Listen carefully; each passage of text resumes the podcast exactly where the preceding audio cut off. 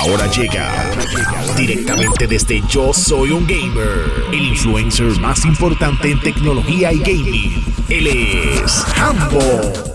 Si eres fanático de PlayStation y estuviste pendiente a lo que fue la presentación del State of Play la semana pasada, te quedaste con las ganas de conocer más detalles eh, o, o algún tipo de update relacionado a lo que es God of War Ragnarok. Ellos nos sorprendieron el año pasado desinformándonos a nosotros que íbamos a tener este videojuego lanzando durante el 2021. Esto es a consecuencia de que no hace mucho lanzó un videojuego de God of War, pero de la misma forma hace sentido. Tenemos un PlayStation 5, tú quieres demostrar los mejores videojuegos y las mejores propiedades que tú tienes como marca, así que ok, eh, vamos a lanzar este año. Pero sin embargo, la semana pasada durante el State of Play no hubo ni un solo detalle al respecto. Eh, ahora, Cory Balrock, que es la persona que está encargada de desarrollar este título, que está encargada de la franquicia en estos momentos, eh, hizo un update, llamémosle así, a través de Twitter, donde está diciendo va a lanzar cuando esté listo.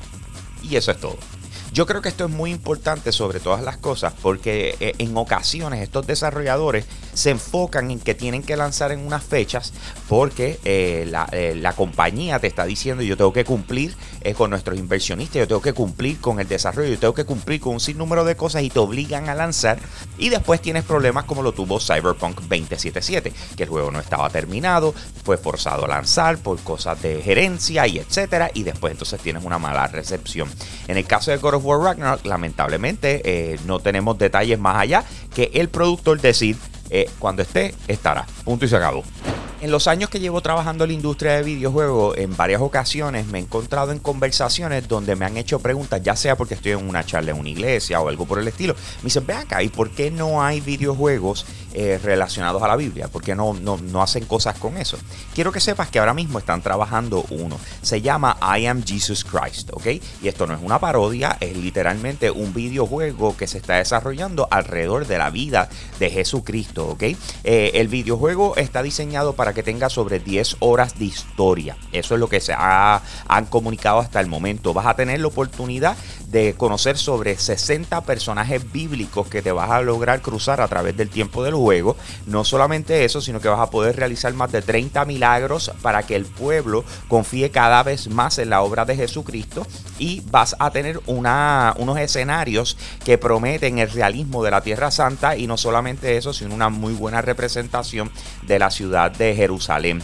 Eh, obviamente cuando yo digo todas estas cosas, quizás no lo pueden visualizar o no pueden decir, pero espérate, ¿cómo van a hacer esto? Es en primera persona. Eh, vas a controlar básicamente a Jesucristo, vas desde que, desde que nace hasta que muere eh, y resucita. Eh, y es una historia literal. Le están trabajando con todo el propósito de que lleve el mensaje correcto y que no, no se tome como un relajo. Desde el momento en que Electronic Arts hizo oficial de que este año iban a estar lanzando Battlefield 6, yo creo que se convirtió en uno de los top juegos eh, que todo el mundo está esperando para este año. Eh, Battlefield es la competencia de Call of Duty, cara a cara. Esa es la que hay. Eh, cada cierto tiempo lanzan uno y obviamente se mide hasta cierto punto de cómo le pudo meter las manos a Call of Duty. pero bien interesante porque aunque lo esperamos este año, parece que Electronic Arts o tiene algún retraso en el desarrollo o simple y sencillamente lo quieren llevar a un nivel nunca antes visto en Battlefield porque acaban de atrasar lo que es Need for Speed para luego. O sea, no te puedo decir ni siquiera si es para 2022. Él lo atrasamos para luego porque el desarrollador de Need for Speed, que viene siendo Criterion Games, eh, la gente de EA les dijo, ¿sabes qué? Paren lo que están haciendo. Quiero que se junten al desarrollo de Battlefield 6. Estas son personas que están eh, enfocadas y son especializadas en desarrollo de videojuegos de carro. O sea, que no sé hasta qué punto, o sea, qué están tratando de lograr o cómo los van a ayudar para que DICE una vez saque este videojuego, pues cumpla con todas las expectativas y esté a tiempo para lanzamiento. Pero me llama mucho la atención que hayan decidido detener el desarrollo completo de un juego para enfocarse entre varios estudios en poder terminar y lanzar el mejor videojuego de Battlefield 6.